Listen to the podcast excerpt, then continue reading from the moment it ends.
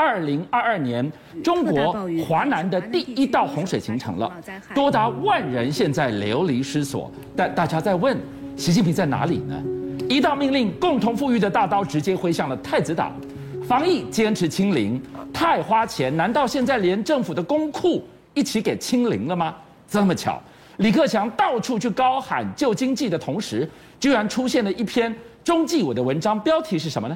贪婪自私、擅长包装的李丞相。哎，谁是李丞相啊？好，各位观众朋友，其实我们当然知道有一句话叫做什么“暴雨成灾”。俊相哥，你知不知道？在新疆有一个塔克拉玛干沙漠，我以前念书念的，一年的雨量多少？你知道吗？多少？五五厘米而已。但是你一天下一百，你在一年下午，你就知道了，暴雨成灾。观众朋友，你看一下这个图哦，我们台湾也在里面哦。嗯、你可以看到这个东南这个几个省啊，嗯、通通是这个深蓝色，就是一天五十到一百毫米。那我们台湾的观众朋友其实很清楚，因为台湾常常暴雨。可是这一次呢，这几天台湾虽然下雨，没有成灾，大陆成灾了。用画面给你看，观众朋友，你看这个呢，是在中国大陆的这个韶关啊，韶关整个城市都淹在水里面了。我们台湾最不喜欢讲什么水乡泽国，因为这不是一件好事情。雨太大，全部淹，车就挤在那个高的地方，到处都是雨，整个华南呢都被这个暴雨呢给侵袭了，所以呢到处都成灾。福建现在全省学校停课，观光区关闭，交通中断。江西的赣州大暴雨，那个画面你看一下哈，整台车啊，不是一台啊。五六台车被这个水这样直接冲，因为它这个大洪水来的时候呢，水的力量太大了，都看不到人了，爬到屋顶了或是躲起来了。在路上，你看，俊相哥在掐不起单，呢黑色一台有没有？后面还有小货卡，还有小轿车，四台车全部挤在那边，不但挤住，而且还会移动。为什么？不知道，水的力量太大了，在推动。这是江西的赣州。那当然了，出现大雨的时候，一定要出动这一个特警去帮忙救援。可是特警也是人啊。当特警掉到水里面，就这么近，很怕他被水冲走。我们台湾也出现过这个八八风灾，还有巴掌机事件。你看，就这样，就这样，你看到，虽然很近，可他们急啊，赶快把他拉回来啊！到时候被水冲走以后怎么办呢？哈，赶快把他救回来。这个画面呢，很多人看得很心疼，说特警的这一些年轻弟兄，他们年纪很轻啊，而且他走了以后上来，他不是先讲自己怎么样，他是问他另外一个弟兄被冲走了，还好，刚刚看到画面，就这位，他从另外一头被救上来，两个人都安好，赶快丢给他。让特警被被这个大水给淹没之后呢，赶快救上来。这个是在广东。那当然我们要知道广西哦，一样啊，像刚刚广东、广西、福建，还有这个江西，全部都是淹水。这个广西的老师啊，学生不在了嘛，学生都回去这个，因为大水没有来上课了。老师他很他很细心啊，他说学生的书都在教室里面，你看都淹到腰部了，进去教室里面去帮学生这些书。哦，因为这个要高考了，赶快去把他们的这个书给给抢救出来。这些老师现在网络上被人家推爆，就说这些老师真是这个为人师表，把学生的书给救出来了。然后一样在广西，你可以看得出来，在路上的猪啊，不知道是哪里养的猪了，因为已经是冲成一片了。还有鱼都在路上跑了，那一大堆人呢，在那边看到说这个画面，这没有办法啊，因为所有人都跑出来啊。就没有办法，就是雨太大了以后，大家都只能站在那边。这个是要干嘛？他们都在那里拿着这根杆子，他们要过河，没有办法，因为都已经路都已经看不见了。然后水库在泄洪，然后鱼群跟着泄洪的水就在这边等鱼群。我，我，我跟大家讲哈，等一下我给你看鱼的画面，还真有鱼。大家手上拿了一个捞鱼的，其实我觉得这太危险了，因为你怎么知道那个水会不会一下子来？你以为在你的这个小腿的地方，小腿肚，等下到腰部以后就更危险了。好，那真的有鱼。广西的猪只在路上跑。来，俊相哥，你看有没有？因为猪寮已经被冲破了，整整这这几只啊，大概三十几只不止的猪在路上是直接走。有没有看到？这是鱼啊！是马路上面鱼在那有，对，因为都不知道从哪里来，搞不清楚了。所以其实真的是水乡泽国，到处都淹水的情况非常严重。另外给你看哦，这是已经淹在地上的水，那怎么下的呢？像是在洗车一样，喷水式的这样子，有没有？哇，这个民众拍起来，从家里看，根本就不是在下雨，在倒水啊！这个是沈阳诶，我们刚看到了华南，难道？东北、华南、南北夹击啊！对，沈阳也大雨，而且那个大雨呢，被民众拍起来以后蔚为奇观。怎么会下雨下的这么大？那这个雨呢，不是突然来的，它是个肉眼可见。就像给你看这个画面，这么快哈，雨在动，有没有？它是整块像是果冻一样的直接立方体往由右有往左这样移动。民众拍起来蔚为奇观，真的有这样子，因为那云层的水汽太厚，所以呢，暴雨一下子过来以后，肉眼可以分辨雨是在移动中的，这就是大暴雨的状况。几百万的人民现在正在受灾，大家在问：那习近平呢，怎么都没有听他出来讲半句话？他忙着呢，忙什么？忙着挥关刀找财源，居然这一刀挥向了太子党，怎么了吗？我先跟大家讲哈，现在习近平跟李克强的这个所谓竞争越来越白热化，实在是几年之前你想象不到也看不懂的。哪有国家主席跟总理这样看起来不对盘呢？但是呢，习近平很坚持，今年是二十大，他的领导地位要稳住，他跟李克强之间的竞争也已经浮上台面。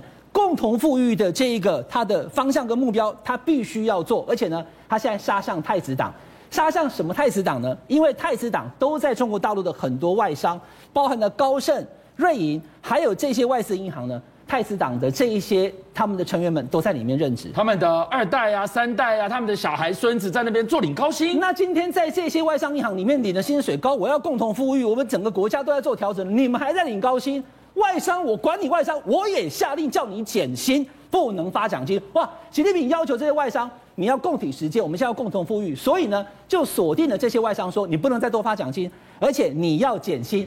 那因为刚刚俊相哥讲的，这些太子党、富二代，还有这些官二代、官三代，都在这些外商，所以大家解读说，哎，习近平在对这些太子党动手，你们都躲在外商领钱没有错，领的高薪，我们不同意。应该减薪，不能发奖金。好，这一刀挥向太子党要稳权，另外他也要稳钱吗？现在跟大家讲稳钱哈，问题更大了，不是他要不要稳，而是就像个很可能缺钱。几个迹象，我现在开始跟大家说哈，中国大陆的库银是不是短缺的，会有一个很大的问题。来，我问大家，中国大陆做核酸是非常彻底的，两轮、三轮，北京、上海到处都要做，对不对？对那以往你有想说，民众来做核酸，天天要酸酸，对不对啊？已经很很辛苦了，还要拿钱出来吗？嗯，过去是不用的，不用，过去不用对，这政府要求你做的嘛，我只配合就好了。哎，就现在是怎么样？来，观众朋友，上海已经解除封控了。上海从七月一号起，没几天哦，今天已经六月中了，开始要求一个月要做十次，大概就是三天要做一次核酸。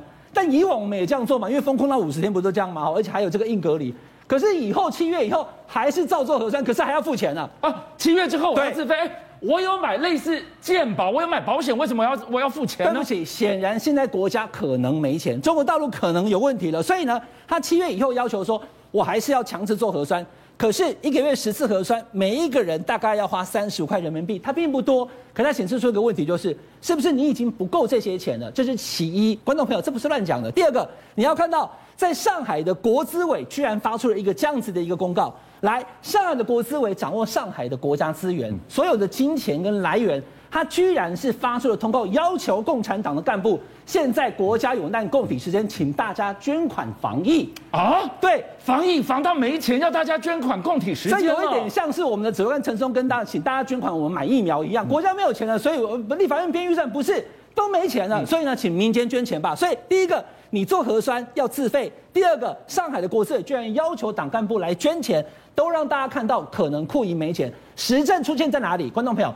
中国大陆的这些退休的公务员，每年的五二零会领前半年的养老金，也就是退休金。半年领一次。对，那今天已经六月了，五二零有一些人根本没领到，怎么会这样呢？照理讲应该要领到钱的，对不对？所以呢，今天中国大陆的这些上海的养老金，现在目前呢，它的调幅，因为每年它会有一些调，调个三趴五趴，调多少不知道，领不到大家才紧张。而且不只是这一些退休人员的养老金，连公务员都传出说国家现在缺钱。公务员要就地砍薪，减薪三分之一，因为没办法，国家没钱了。这些消息都让民众非常的紧张。好，更多的画面、直接的证据接二连三，都在说明一件事：明示暗示，清零病毒要清零，难道连公库钱袋子也一起给清零掉了吗？国家没钱了吗？我们再来看到，说到了防疫，他们现在出入都靠什么？靠健康码。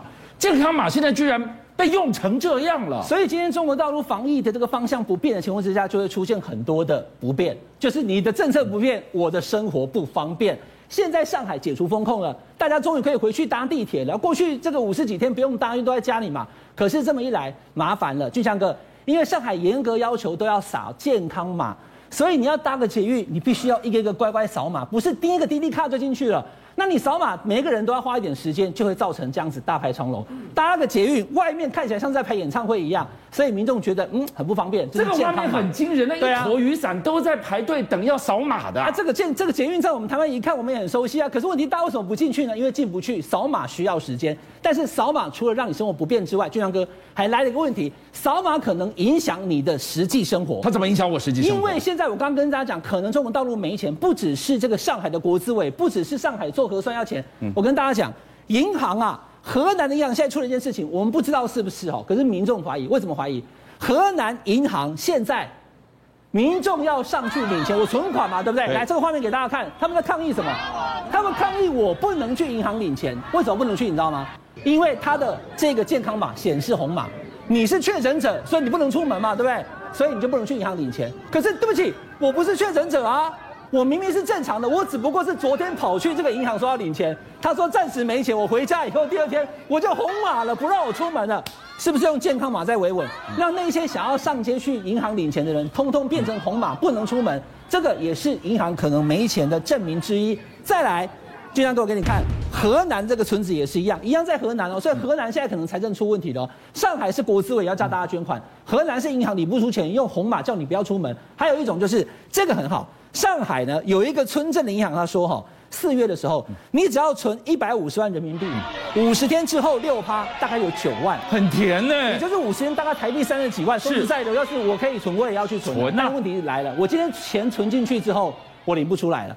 我把钱存进去，你不是跟我讲 OK 吗？对。但是呢，现在发现说我到银行去，他根本不让我领，取不了钱了。所以呢，一样的。红码不能领钱，让你不能出门，可能银行没钱。再来叫你存款的这个事情，而且叫你存款的一开始可能就是因为银行没钱。现在呢，时间快到了，我要到银行去查看看我的户头了，查不出来，领不出来，可能银行现在都没钱了。所以俊相跟你说，这问题是非常严重。上海的国资也要大家捐钱，河南的银行现在用红榜让你不要领钱，已经存进一百五十万定存了，现在目前也领不出来之外呢，无独有偶，还有北京，北京现在也出现有一些银行的排队人潮，大家在那边喊说。哎，怎么会？我的户头里面还有钱，我用我的这个卡弄进去之后，我钱领不出来，到底怎么回事呢？现在银行领不出钱的问题已经渐渐蔓延，上海、河南、北京都出现状况。邀请您一起加入五七报新闻会员，跟俊相一起挖真相。